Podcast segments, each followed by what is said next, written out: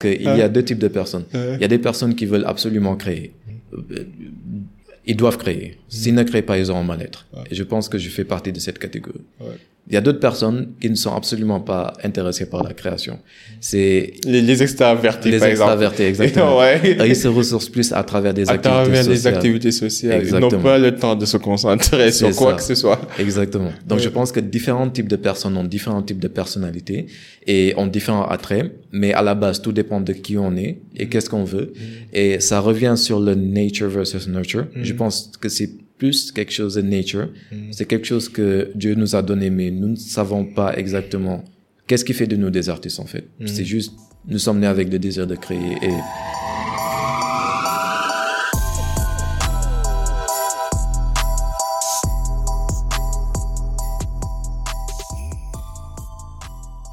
Euh, bonsoir, salam Zia. J'espère que vous allez bien. Ici au boy Abib Sal et Serine Modou Sal. Bienvenue au Cercle d'influence podcast, votre cercle qui s'inspire à inspirer avant d'expirer. Donc aujourd'hui, nous recevons sur le cercle euh, mon cher Hassan Gagne. Hassan, bienvenue. merci beaucoup Abibou. Merci pour l'info, pour l'invitation. On est ensemble. Je suis très honoré de te recevoir ici sur le cercle. Et j'ai bien suivi ta page Instagram et tout ce que tu fais. Et c'est pour cette raison que j'ai voulu t'avoir pour qu'on puisse parler de manière détaillée sur le design, 3D et tout ce que tu fais. Et pour les gens qui nous écoutent et qui aimeraient comprendre ton parcours, est-ce que tu peux parler brièvement de toi qui est Hassan Diagne et de ton parcours? Oui, absolument. Euh, déjà, je m'appelle Hassan Diagne. Euh, merci de l'invitation encore une fois. Euh, mon parcours est un peu atypique parce que comment j'ai atterri dans la 3D, c'est peut-être plus par passion. Parce que au départ, j'ai commencé par faire mes études en mathématiques et statistiques et par la suite, j'ai continué en comptabilité. C'était à Montréal, mais à côté, tout le temps, je faisais euh, de la 3D. J'ai d'abord commencé au départ par de la pure 2D en utilisant des logiciels comme Photoshop, en faisant du coloriage, de la photomanipulation. Et petit à petit, ça a évolué et j'ai commencé à jeter quelques regards intéressés à la 3D. Mais j'avais un peu peur de ce domaine. Donc, un jour, j'ai quand même décidé de tester pour voir qu'est-ce que cela pouvait m'apporter. C'était de cela il y a six ans. Et j'ai commencé par me former en autodidacte. Donc, j'ai commencé à suivre des, euh, des tutoriaux pour apprendre au départ, pour savoir comment est-ce que cela fonctionne et tout. Et j'ai vu que c'était un domaine qui permettait de faire énormément de choses. Et c'est à partir de ça que la curiosité s'est transformée en passion. Et plus tard, la passion s'est transformée en un métier. Je comprends. Mais pour les gens qui nous écoutent, 3D, ça, ça englobe beaucoup de choses. Est-ce que tu peux détailler carrément ce que c'est que 3D Qu'est-ce qu'on peut faire avec 3D Et si on rajoute le mot artiste, ça, artiste 3D, bon, bon, après, je pense que tu es un artiste 3D, tu es un technicien 3D. Donc, est-ce que tu peux entrer dans les détails? 3D d'abord, les différents environnements de 3D, et quand tu rajoutes technicien, artiste, ça consiste, le métier, ça consiste en fait euh, à quoi exactement? C'est ça. En fait, la 3D, euh, on peut dire que c'est l'art de créer des, un univers à travers des formes géométriques simples. Donc, par opposition à la 2D, la 2D, c'est simplement ce que l'on obtient quand on prend notre appareil photo numérique, que nous prenons une photo, le résultat est en deux dimensions. Espace et temps, quoi. Espace et temps, exactement. Si nous rajoutons la 3D, il y a l'axe Z qui se rajoute et cela peut sembler simple, mais ça t'entraîne toute une nouvelle discipline. Et avec la 3D, en fait, ce que l'on fait, c'est qu'on manipule des sphères, des cubes, des formes géométriques simples pour avoir à la fin un, rendu, un univers qui est complètement détaillé. Et à travers ce processus, il y a plusieurs étapes qui, euh, interviennent. Donc, euh, lorsqu'on parle d'artiste 3D, c'est simplement une personne qui utilise les logiciels de 3D pour pouvoir créer un univers ou des personnages ou, ou bien euh, des environnements. C'est simplement le fait de pouvoir partir de formes géométriques pour créer quelque chose en fait. Ok.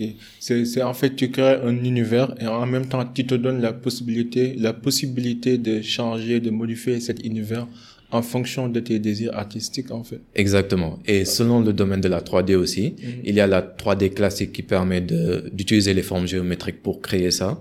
Mais il y a également une autre forme de 3D qui est plus carrément de la sculpture. Donc c'est absolument comme si on avait de la pâte à modeler. On sculpte ce que l'on veut et à la fin on a un personnage ou un univers. Mais tout cela, ça rentre dans le domaine de la 3D. Ok. Donc, si, de manière pratique, on peut dire que les jeux, les jeux vidéo sont des environnements 3D. Ouais. euh, les modélisations, que ce soit immobilières, les projets immobiliers avec des modélisations 3D, c'est aussi, c'est aussi des, des, des versions 3D. Et quoi d'autre? Dans la vie pratique? Où est-ce qu'on peut trouver 3D à part ces deux domaines? Euh, On peut le trouver dans la publicité, par exemple. Ok. Il y a beaucoup de personnes qui, par exemple, si je voulais faire la publicité d'un certain produit, disons un jus de fruits, mm. euh, c'est très facile que je modélise la boîte du jus en 3D et à travers certains artefacts que je fasse que cela bouge. Si j'ai un fond vert derrière, c'est encore plus facile d'incorporer des gens. Mm. Le résultat de base, c'est la 3D, mais après, il y a plusieurs autres processus qui se rajoutent. Et même dans le domaine de, des news télévisées, je vois que de plus en plus, il y a des, des gens qui utilisent des logiciels comme Unreal Engine mhm. pour avoir des présentations en 3D, en fait. Donc, euh, par exemple, la personne est assise derrière un fond vert et tout ce qu'il y a aux alentours, que ce soit par exemple, dans notre cas, le microphone, la table euh, ou bien le mur, mhm. tout cela serait créé en 3D mhm. et ça permettrait d'avoir une certaine direction artistique qui est, qui est plus personnalisée que si, par exemple, nous voulions utiliser des éléments de la vraie vie il y a plus, beaucoup d'utilisation de la 3D de, plus en plus. Et je pense que ça correspond aussi avec le changement de nom de Facebook pour aller vers Metaverse. Exactement. Avec l'univers euh, Meta. Est-ce que tu peux, bon, l'univers Meta aussi, j'imagine que c'est du 3D. Et je vois de plus en plus d'articles qui disent que, bon, dans un futur proche, nous vivrons dans un monde où on aurait des biens dans, dans des mondes virtuels, quoi. Du genre, la même manière que tu te déplaces pour acheter un terrain, mhm. dans l'avenir, tu vas acheter des, des espaces euh, euh, sur, sur un monde, dans un monde virtuel. Et dans cet espace, toi, ça, ça, ça, ça va t'appartenir et tu pourras faire tout ce que tu veux avec. Maintenant, Metaverse, c'est quoi exactement et pourquoi ce changement de nom de Facebook? Et comment ce Metaverse intègre 3D et quel est le rôle que le 3D joue dans, dans, dans Meta? Euh, concernant la métaverse, euh, mes connaissances dessus ne sont pas updatées. Exactement. Mais euh, de ce que j'ai semblé comprendre, c'est une sorte d'univers virtuel. Mm-hmm. Et en fait, c'est la base. On peut dire que il y a de la 3D qui est utilisée pour modéliser le monde, les environnements, les personnages. Et lorsqu'on incorpore des technologies comme les lunettes virtuelles, de virtual reality, ça permet mm-hmm. à la personne mm-hmm. d'être incorporée plus à l'intérieur de la métaverse. Mais en tant que tel, quels sont les différents acteurs Ça, je pense que je devrais exactement plonger. Mais je comprends. Mais ce qui ce qui m'a un peu étonné avec ton parcours, c'est que tu es, un mathématicien et après, tu t'as viré carrément pour aller vers le 3D et tu es un autodidacte. Tu peux m'expliquer ça a été comment, comment ça a été le processus de, de, de migration, de changement de parcours? Et qu'est-ce qui a déclenché ce, ce, ce, besoin en fait de changement de, de, de domaine? Ouais. Euh, au départ, c'est vrai que j'ai fait mes études en mathématiques, statistiques et comptabilité, mais la 3D, c'est plus, euh, des fois, il y a des disciplines que l'on peut penser qui sont euh, qui sont non compatibles, alors que la personne peut faire les deux. Donc, il se peut qu'il y ait un mathématicien, mais dans l'âme, qui ait des besoins artistiques. Je pense que dans mon cas, c'était un peu ça. Parce que, exactement, j'avais besoin d'exprimer ce besoin artistique mm. et j'ai vu ce que la 3D m'apporte. Mm. Donc, au départ, je pensais que c'était deux univers qui étaient complètement incompatibles. Mais lorsque je suis rentré à l'intérieur, particulièrement avec le travail que je fais maintenant, je me rends compte que, en fait, c'est il y a beaucoup de points en commun.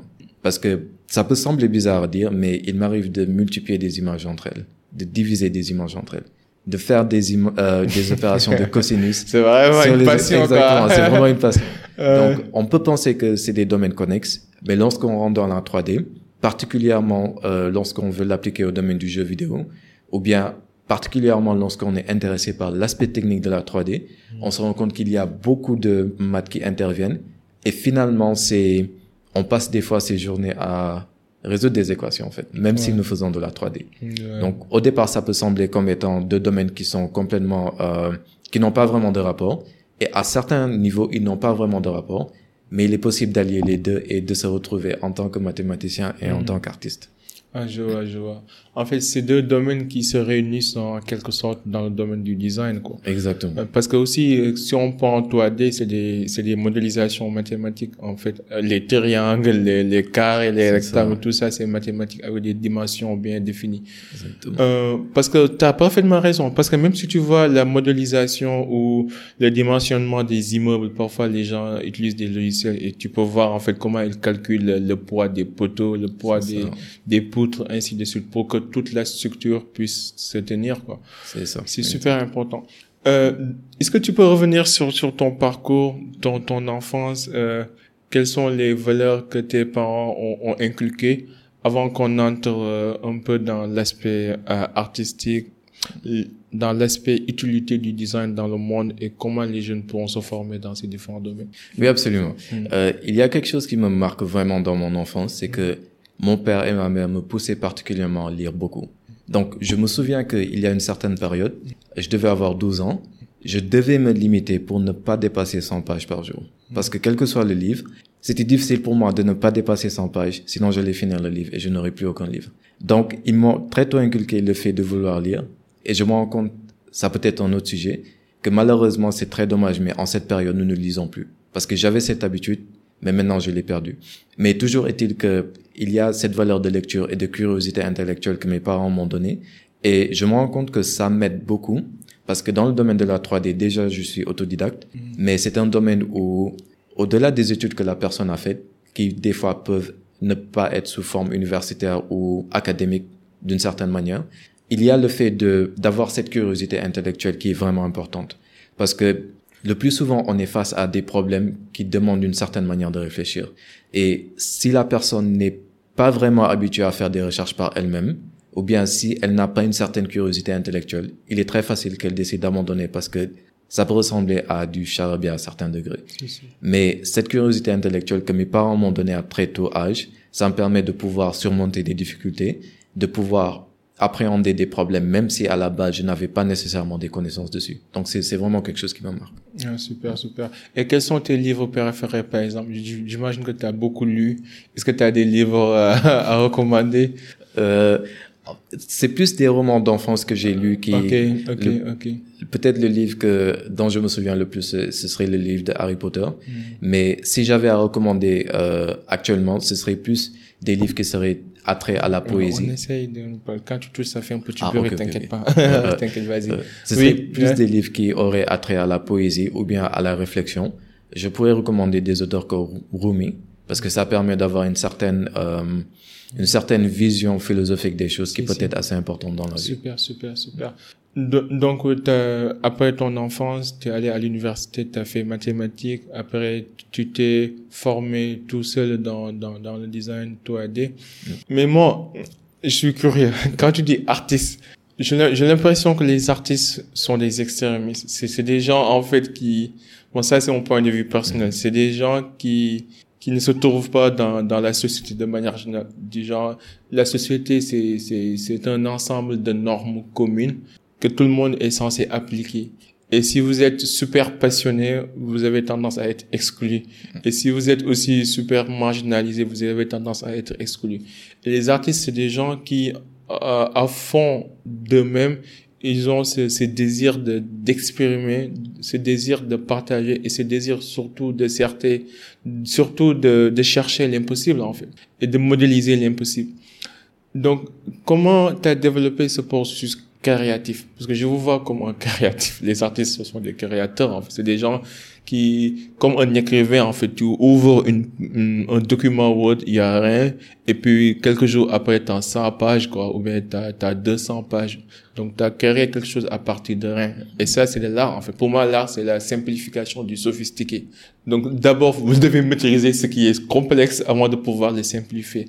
Donc, est-ce que tu as un processus créatif et comment quelqu'un peut développer cette vision créative?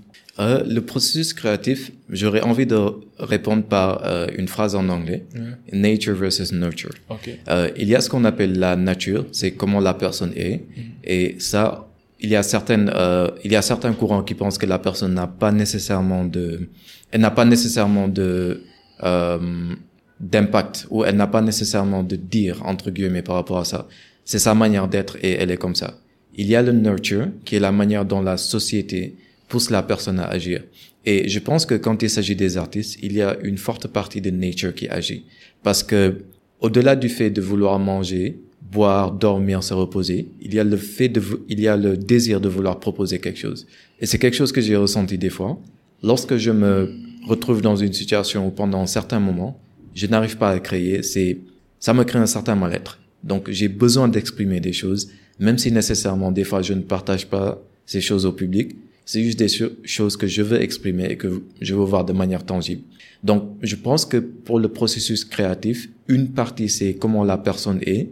Et j'ai presque envie de dire, c'est comment la personne est née. Mais une autre partie, c'est également qu'est-ce que la personne voit.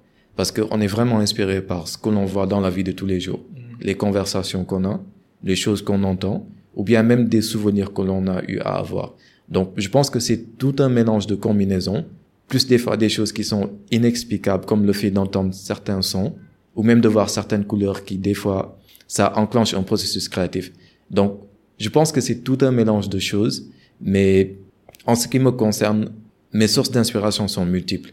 Il m'arrive des fois d'être inspiré complètement par hasard, juste parce que j'ai entendu une certaine mélodie. Et cette mélodie crée mhm. un court métrage. Et à la base, c'était juste quelque chose que j'entendais dans le background. Donc, il y a plusieurs manières de s'inspirer et je pense que tout dépend des personnes aussi. Oui, oui. Ah, tu as parfaitement raison. Mais, mais les désirs, là, bon, je connais beaucoup de personnes hein, qui, ont des désirs, mais qui n'arrivent pas à les concrétiser. Mais j'ai l'impression que chez les artistes, en fait, c'est une question de vie ou de mort, quoi. Genre, si j'ai une idée dans la tête, tant que je la concrétise pas, je suis pas à l'aise, en fait. C'est comme si vous signez un contrat un contrat avec vous-même et vous décidez d'être mal à l'aise jusqu'à ce que l'objet soit accompli ou soit réalisé, quoi. Tu vois un peu. Mais ces désirs-là, comment, comment ça vient? Je veux comprendre le processus. Mhm. Comment, comment le désir vient? Par exemple, parce que la raison pour laquelle je pose cette question, j'ai entendu quelqu'un dire un jour que les êtres humains, nous réfléchissons, nous avons des idées parce que on aimerait que nous, nous, nous mourrons, mais au lieu de nos idées, en fait. Genre, la raison pour laquelle on réfléchit, c'est pour que un jour on puisse mourir, mais pas nos idées. Parce que les idées, en fait, euh, transcendent le temps, transcendent les générations. On parle toujours, par exemple, de, de, de des scanners ou bien des méthodes d'analyse physico-chimique que, que Tesla ou Einstein a créé depuis de nombreuses années. Donc j'imagine que aussi d'une part quand tu fais de l'art c'est pour en fait transcender le temps, c'est pour immortaliser le moment.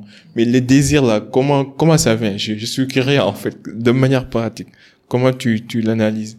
Ce désir là, ok, euh, je peux vous donner un exemple qui exemple, c'est ça. Exactement. Par exemple, euh, au Sénégal nous avons euh, il y a des fois une certaine problématique en ce qui concerne les les ordures. Donc en tant qu'artiste, mm. il y a une part en moi qui qui se veut activiste activiste de l'art. Si, if it makes sense. Si ça, si, ça a du sens. It makes sense. Exactement. Donc, en tant qu'artiste, je voudrais que le problème des ordures soit réglé.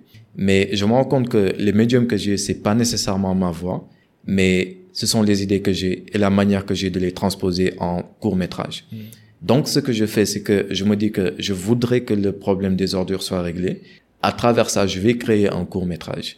Et des fois, euh, les idées viennent avec les convictions que nous avons.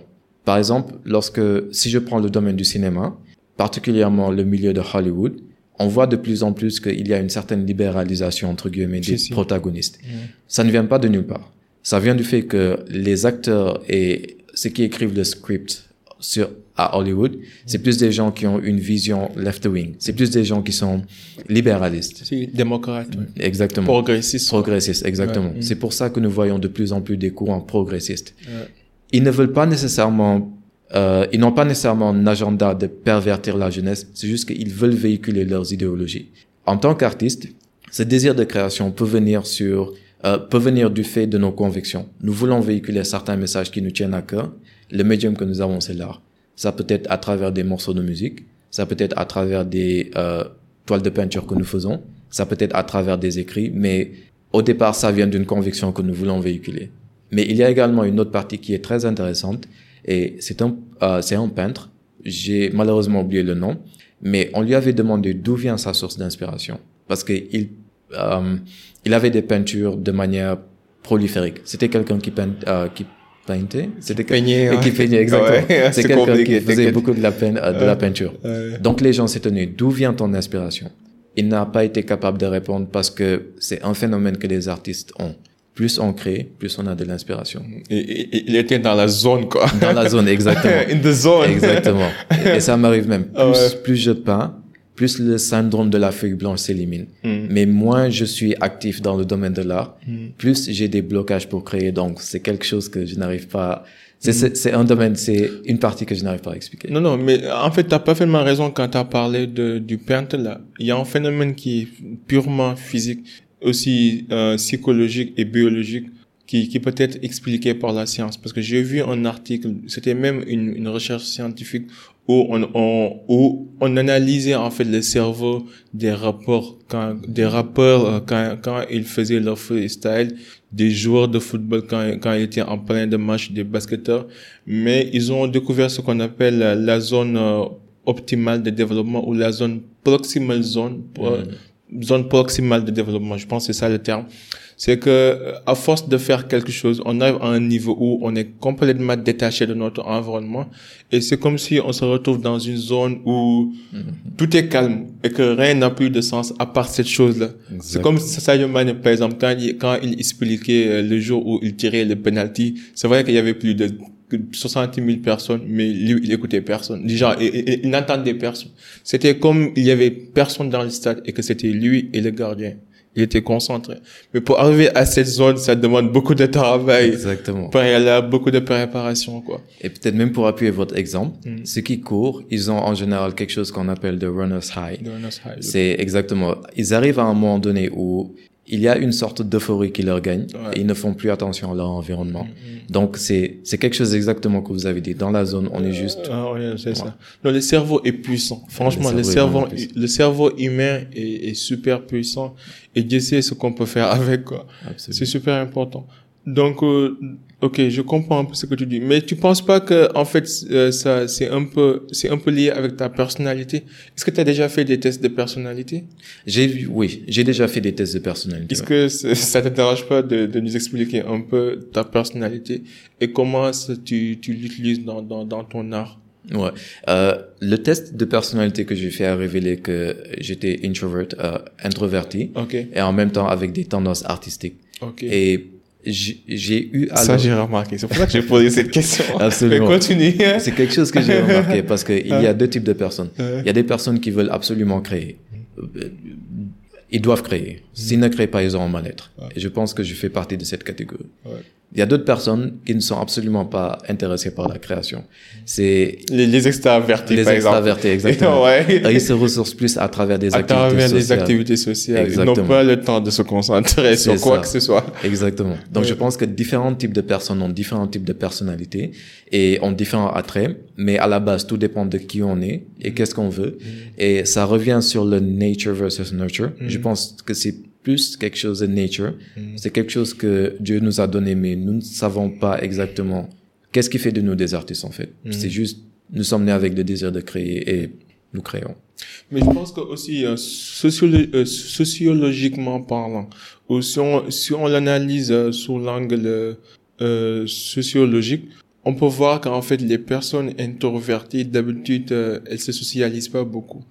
Et c'est ce temps euh, qu'ils ont euh, à la maison ou bien le fait qu'ils qu'ils qu'ils sont souvent en fait euh, re- recroquevillés sur eux-mêmes ou du genre ils sont souvent seuls c'est ça qui développe leur talent artistique. Parce que pendant que les gens sortent ou bien se socialisent ou bien faire des euh, euh, font, pendant que les gens font des courses ils sont chez eux en train de d'améliorer leur art en train de de se perfectionner en fait. Ce qui fait que d'habitude les, les plus grands artistes ce sont des personnes qui aiment être seules en fait. Ce sont des loups solitaires quoi. Et ça, j'ai remarqué.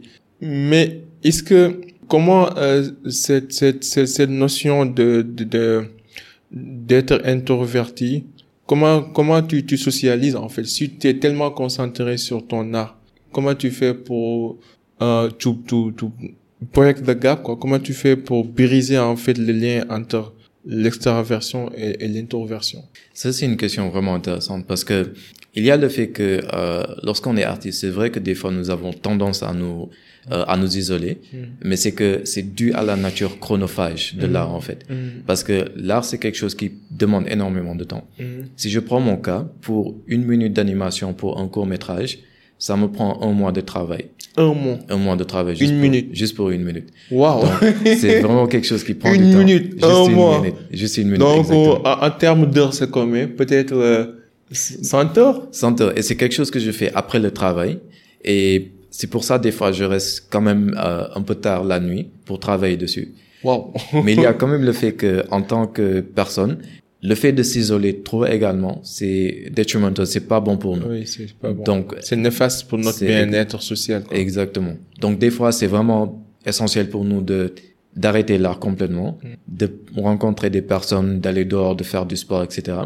Parce que des fois, comment on explique les introvertis, c'est pas nécessairement qu'ils n'aiment pas trop se socialiser, c'est juste qu'ils rechargent leur batterie en étant seuls. Donc, ils peuvent Mais ils sont pas forcément seuls. Ouais, ils sont pas forcément ça, Ouais. Ils peuvent être à côté Ah avec oui, un genre, ordinateur. ils sont dans leur chambre, mais ils sont en train de jouer, ils sont en train de travailler sur leur projet, sur leur art, tu vois. Exactement, Ils sont ça. pas seuls. Ils sont pas seuls. ouais. Alors, pour un extraverti, oui, on pense que vous êtes seul. mais pour un introverti, il sait que vous n'êtes pas seul. Exactement. Euh. C'est juste qu'elles ont besoin d'être, bon, disons, en isolation avec ce qui permet de leur recharger leur batterie. Mm, Mais après, elles peuvent interagir avec les personnes. Donc, je pense qu'il y a quand même un certain équilibre à trouver. Mm. Trop s'isoler, c'est pas bon parce que nous sommes des êtres sociaux, nous avons besoin de socialiser. Mm. Mais ne pas donner assez de temps à son art, c'est finalement souffrir d'un mal-être. Donc, Je pense que c'est ça, c'est ça la raison pour laquelle vous avez du mal à vous faire comprendre, en fait. Parce que vous connaissez pas la culture de manière générale. Déjà, vous vivez dans votre propre culture, dans votre propre monde imaginaire, de telle sorte que quand vous faites euh, de l'art, bon, l'art aussi, c'est, c'est, je pense que l'art, c'est pas subjectif, c'est objectif.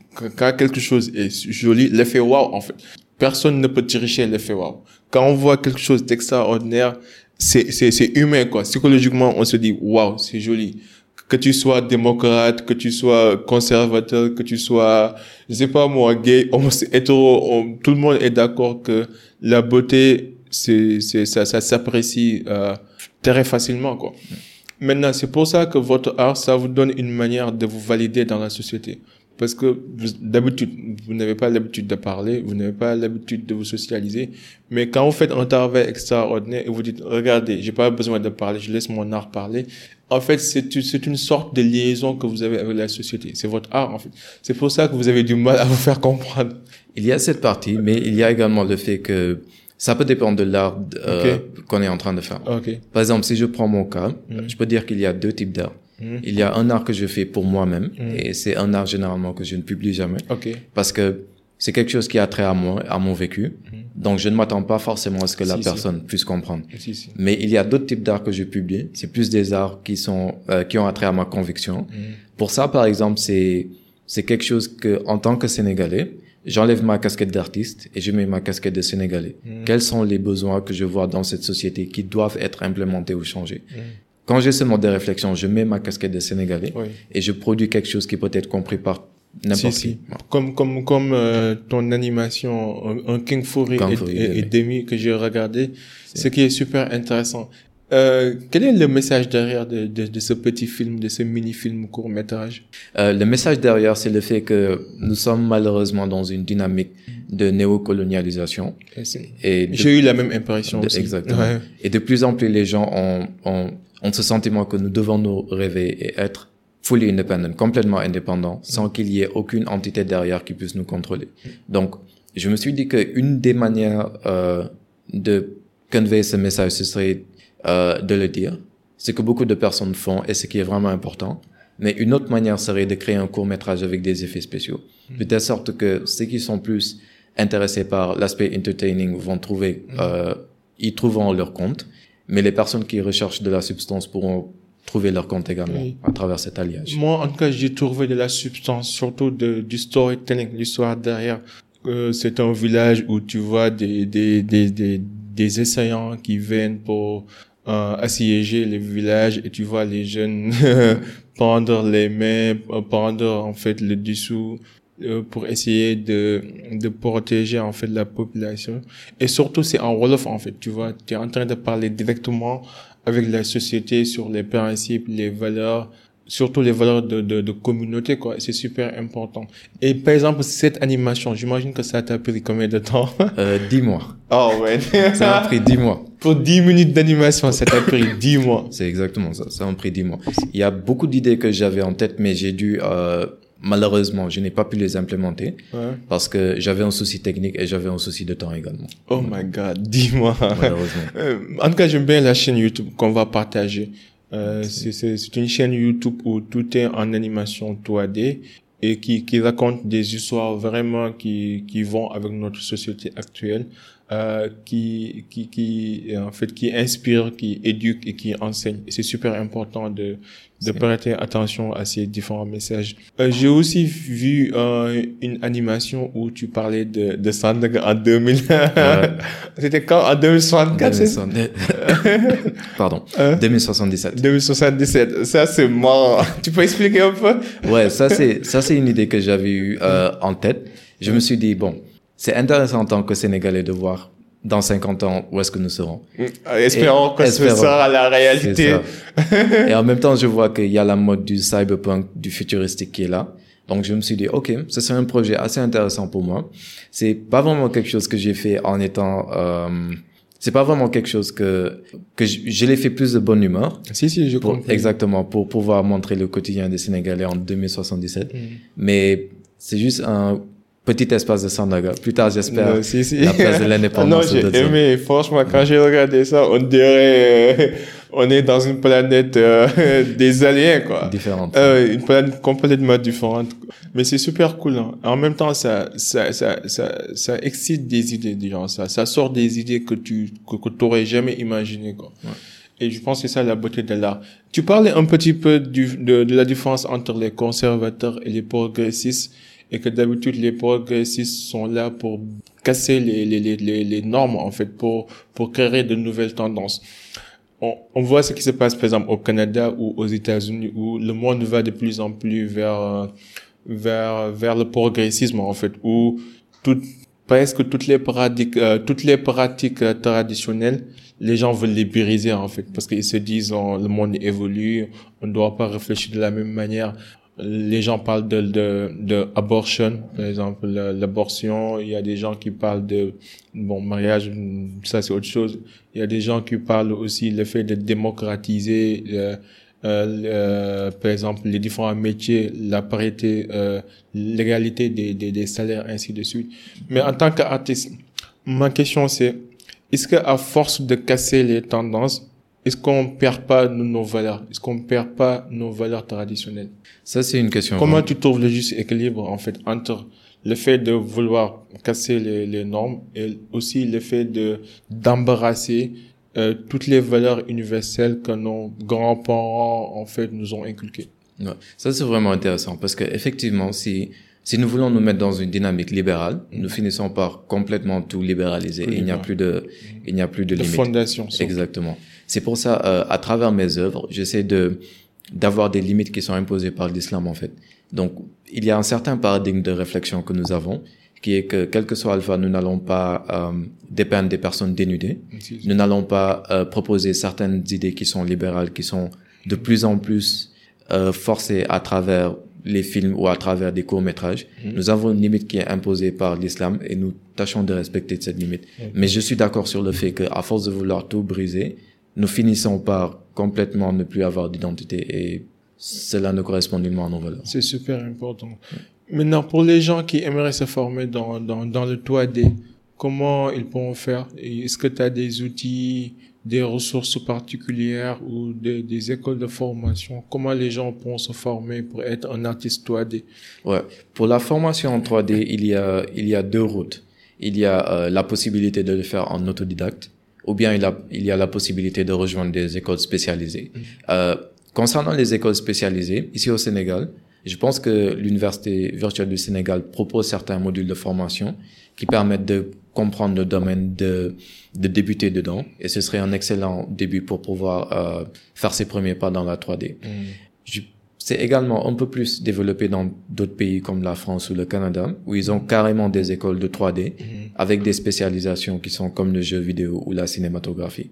Mais c'est également possible de, le, de se former en autodidacte parce que je me souviens que j'ai appris à travers des tutoriels YouTube. C'est bon, c'est un mode d'apprentissage qui a ses risques parce que ce n'est pas forcément structuré. On a tendance à aller dans tous les sens. Mais il y a également des écoles virtuelles ou bien des, euh, des sites comme Masterclass qui permettent d'avoir une formation beaucoup plus structurée.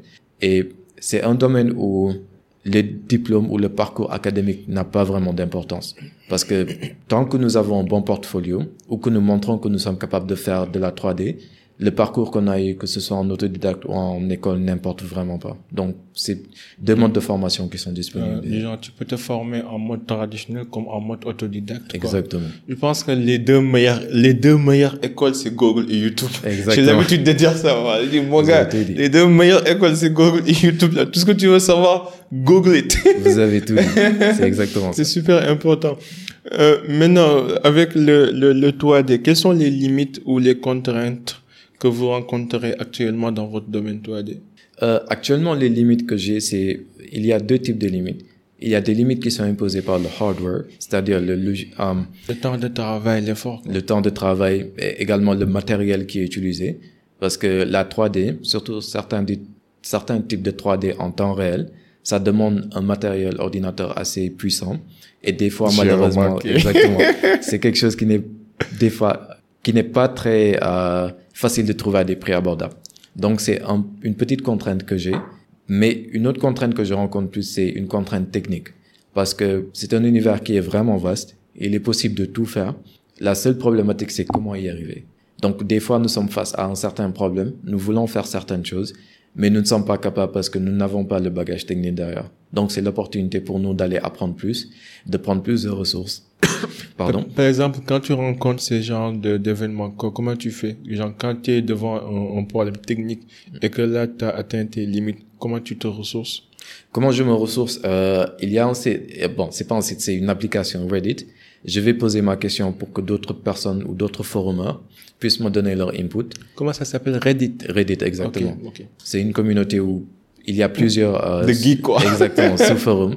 Donc, les gens permettent, euh, les gens donnent leur aide ou leur soutien, ou si c'est vraiment quelque chose que je n'arrive pas à trouver de solution.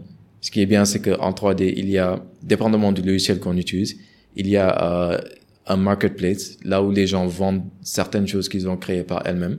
Donc, bien souvent, il s'agit juste de débourser la bonne somme pour avoir accès à la bonne ressource. Euh, je vois. Est-ce que tu, tu proposes tes services aussi euh, sur le digital? Parce que je pense qu'il y a des sites comme Fiverr ou d'autres sites où les designers, les graphistes, les artistes 3D peuvent proposer leurs services moyennant une rémunération, quoi. Euh, avant, je me proposais comme freelance. Freelance, ok. Exactement. Mais présentement, j'ai, euh, je n'offre plus vraiment ce service parce que je préfère me concentrer sur mhm. mes projets de court métrage. Mais c'est quelque chose qui se, qui s'offre en freelance. Okay. Maintenant, quelles sont les autres applications de 3D à part l'aspect 3D qu'on a vu là, la cinématographie, storytelling, storytelling, l'animation. Est-ce qu'il y a d'autres applications 3D dans d'autres domaines? Ouais. Euh, je vois que la 3D de plus en plus utilisée, par exemple, dans le domaine de l'architecture. Donc, il y a des personnes qui euh, proposent des modèles 3D de d'immeubles à vendre. Il y en a d'autres qui proposent d'avoir des lunettes de réalité virtuelle pour pouvoir voir leur bien immobilier en 3D et comme et euh, faire comme s'ils y étaient avec la technique de la réalité virtuelle. C'est également utilisé dans le domaine publicitaire parce que beaucoup de personnes maintenant pour des produits ou bien pour une certaine mise en scène parce que la publicité ça devient des fois un peu comme de la cinématographie. Et il y a beaucoup de 3D qui est utilisé pour pouvoir avoir accès à certains euh, à certains à certains effets. Je vois également que des fois dans même dans le domaine de l'ingénierie il y a la représentation ingénierie qui est utilisée. Donc de plus en plus des personnes se rendent compte qu'elles peuvent utiliser la 3D dans leur domaine en particulier que ce n'est pas nécessairement limité juste à la cinématographie ou aux jeux vidéo. Mm. Ouais, même sur l'imagerie médicale aussi, les imageries médicales, mm-hmm. j'ai vu il y a beaucoup de gens qui utilisent toi. En tout cas, c'est un domaine super vaste, super intéressant, ou qui te permet vraiment de modéliser en fait la chose et de la rendre réaliste, euh, réelle quoi. Et c'est super important. Euh, L'autre point que je voulais te parler, c'est comment tu gères en fait ton attention. Bon, on vit dans un monde où oh, notre euh, attention span c'est c'est carrément limité quoi. Du genre je je vais je vais lu l'autre jour que au Sénégal les gens perdent 17,4 heures par jour les jeunes. En même temps sur les réseaux sociaux aussi.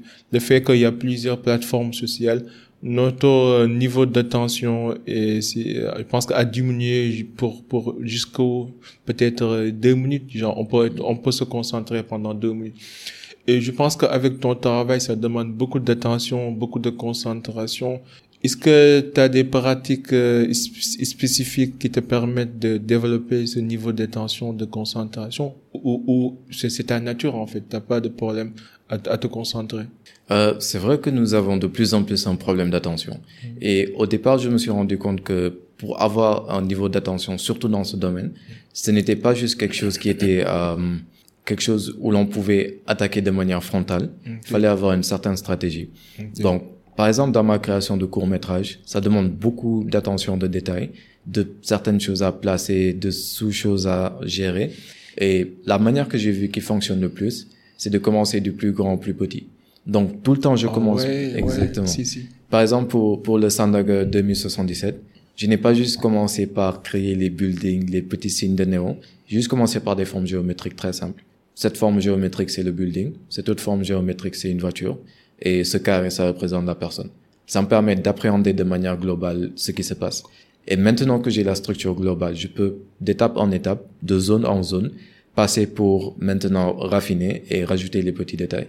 Et je me rends compte que sans cette méthode, il serait très difficile d'avancer parce que il y a tellement de choses à prendre en compte. Et malheureusement, comme vous avez dit, notre attention, c'est c'est nous tous. Je suis victime de ça aussi. Notre Oui. attention, vraiment, elle baisse. Donc, obligé d'avoir certaines méthodes qui, Mhm. pour pallier à ce problème.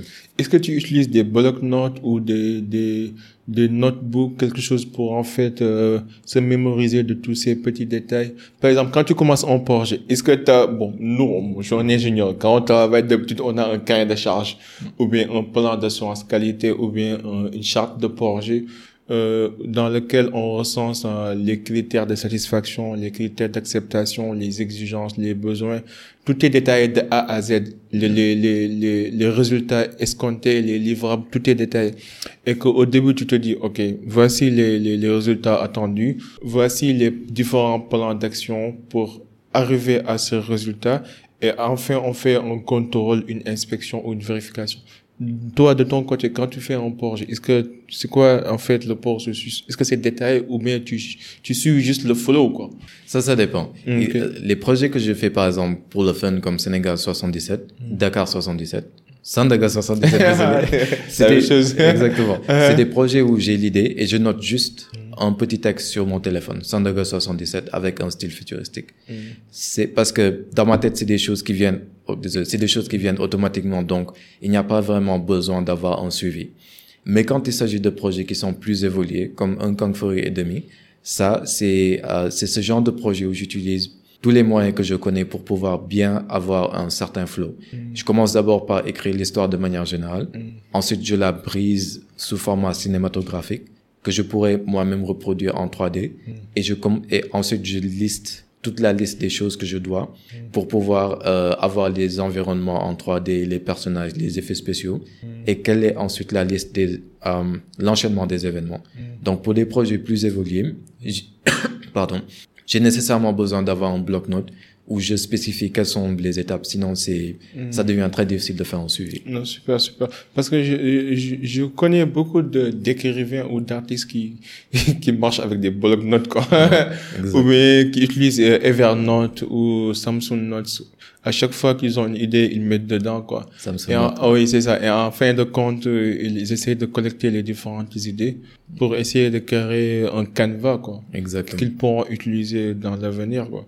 Et c'est super important. Cette organisation structurelle, c'est, c'est super important. Euh, est-ce que tu as des conseils à donner aux jeunes, aux jeunes Sénégalais qui, qui se forment, qui aimeraient réussir dans la vie de manière générale, avec toute ton expérience? Bon, là, je suis toujours jeune, donc. mais ce que je pourrais dire, c'est, pardon, juste, euh, nous sommes dans un monde technologique. Donc, il y a de plus en plus de nouvelles branches et de plus en plus de nouvelles opportunités. Il serait vraiment intéressant de, pour nous tous, la jeunesse, que nous puissions avoir un regard critique et intéressé sur les nouveaux moyens technologiques. Parce que, euh, c'est contrairement à avant, il y a 20, 30 ans, 40 ans, l'Internet, c'est quelque chose qui nous permet de nous former très facilement sur plusieurs domaines. Donc, je nous conseillerais de vraiment avoir un regard curieux sur ce qui se passe. Quelle est la technologie actuelle? Qu'est-ce qu'on peut faire avec cette technologie? et de ne pas avoir peur parce que bien souvent c'est des domaines qui peuvent faire peur.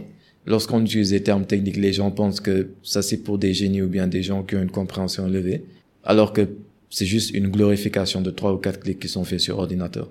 Donc, je pourrais conseiller vraiment de que l'on n'ait pas peur et que l'on s'investisse dans les moyens technologiques. Surtout. Et le fait qu'en fait, tu as appris le design, toi, de tout seul en tant qu'autodidacte, c'est, c'est vraiment une belle histoire, en fait. C'est, ça doit être motivant et inspirant pour les jeunes pour dire qu'il n'y a pas de limites. Si on veut, on peut. et si on peut, on va y arriver. C'est aussi simple que ça. Est-ce que tu as connu un échec particulier qui t'a marqué? Et comment cet échec euh, t'a propulsé euh, antérieurement dans la vie de manière générale?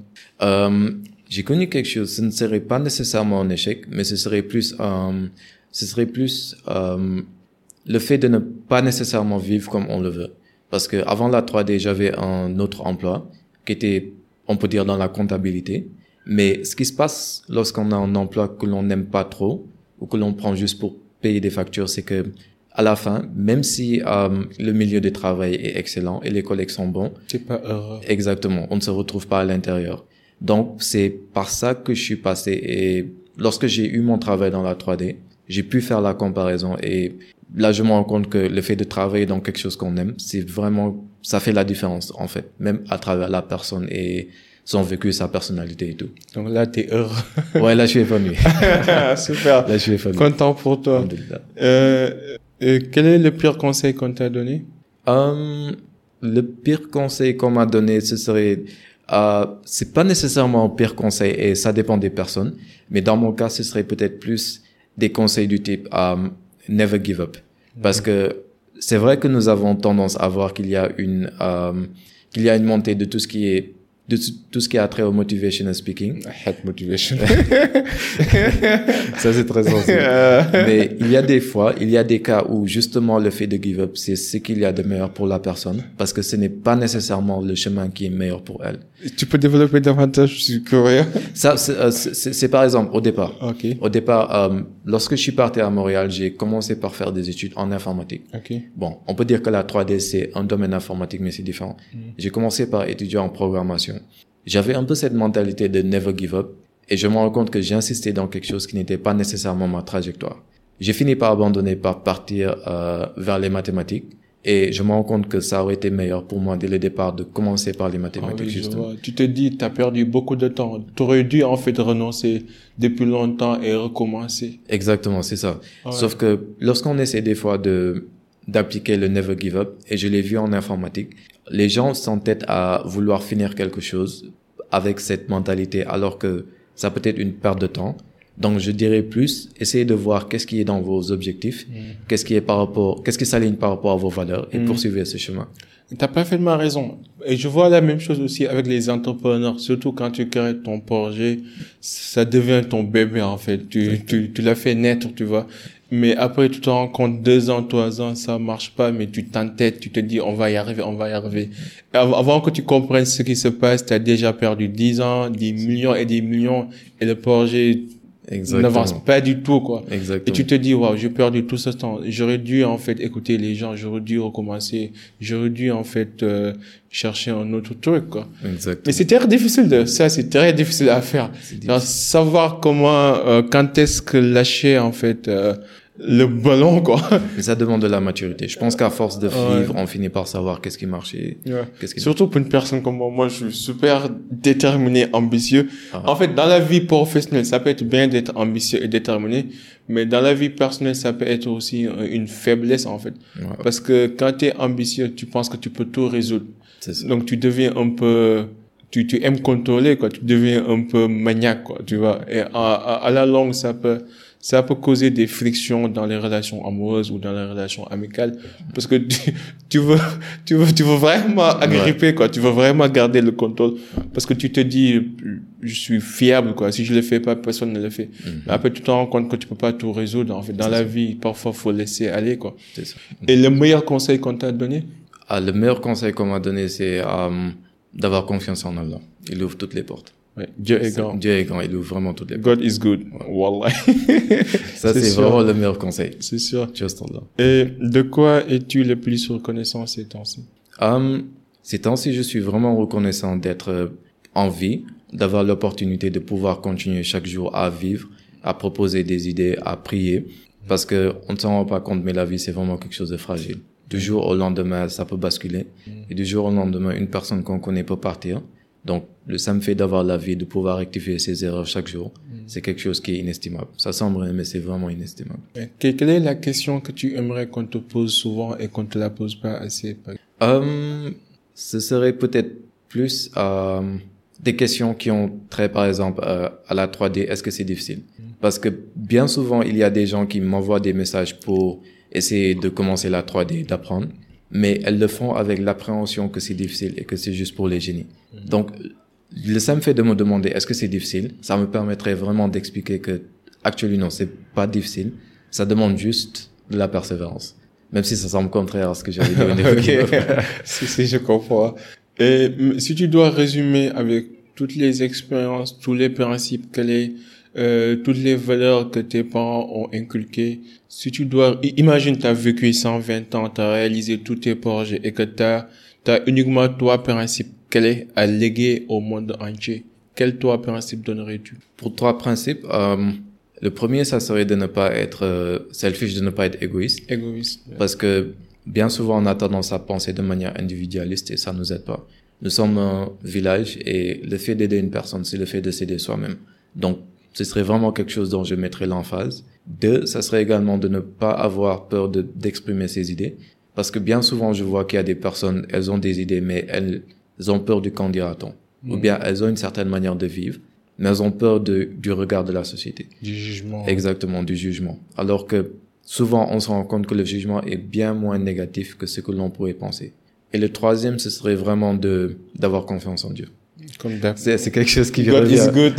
Exactement. ouais. Et dernière question, quelle influence aimerais-tu laisser dans ce monde? Quel impact? J'aimerais laisser un impact. Ouais. J'ai failli dire positif. Ah, j'aimerais laisser un impact qui est euh, un impact en fait qui est significatif. Parce que à travers euh, étant sénégalais, il y a certaines choses que je vois que j'aimerais changer. Il y a certains problèmes que j'aimerais qu'ils soient résolus. Et cela me ferait mal de vivre jusqu'à 70, 80, 90 ans et que je ne puisse pas voir mon apport total dans la société en fait. J'aimerais laisser, même si c'est juste un petit problème qui est réglé, même si c'est le problème des ordures, même si c'est euh, une petite étincelle que je déclenche pour une transformation collective de la mentalité, même si c'est une petite chose, j'aimerais juste pouvoir laisser quelque chose que les gens pourront se servir. Ça n'a pas d'importance si mon nom est connu, ça n'a pas d'importance si je gagne de l'argent. Ce qui est important, c'est juste que les gens puissent s'en servir. C'est super. Et quelle est, quelle est ta définition de la réussite Je suis curieux.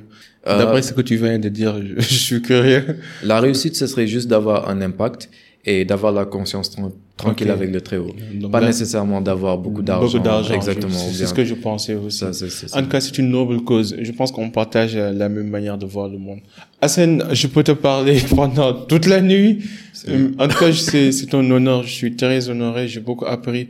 Et j'imagine que les gens qui nous écoutent aussi ont beaucoup appris à travers cette discussion. Est-ce que comment les gens pourront entrer en contact avec toi? Et si tu as un, message particulier aussi, n'hésite pas à partager, que ce soit des offres de produits, des services, formation, tout ce que tu veux. The follow is yours. Vraiment, je te remercie de m'avoir invité. C'est super gentil de me donner la plateforme. Euh, je suis disponible sur Instagram, art ah, désolé. A. De toute façon, on va mettre tout ça dans les show notes. Exactement. Toutes les Art of Hassan. Exactement. C'est là où je suis le plus disponible. Sinon, je dispose d'une chaîne YouTube, Nima Renders. Nima Renders. Exactement. Euh, vous pouvez rentrer en contact avec moi sur Instagram. Si vous avez des questions, si vous voulez commencer dans la 3D, si vous avez des blocages ou bien des partenariats, je suis vraiment ouvert à tout. Mm. Donc, c'est, c'est, vraiment l'opportunité même que l'on fasse connaissance. Non, super. En tout cas, n'hésitez pas à le suivre sur les réseaux, de, de partager ce que vous avez appris dans cet épisode avec lui. Et c'est le cercle d'influence comme d'hab, comme vous savez. Ici, on s'inspire à inspirer avant d'expirer. C'était avec Hassan, Hassan Gagne un artiste 3D, quelqu'un qui œuvre pour en fait le développement de l'Afrique à travers le design 3D, ainsi de suite. Ce fut un honneur, à la prochaine et en attendant, soyez unique, soyez légendaire. Peace and love. Hassan, merci beaucoup. C'est fut un grand honneur, mon gars. Merci, merci. Yes, à la prochaine. Bye. We out. Peace and love.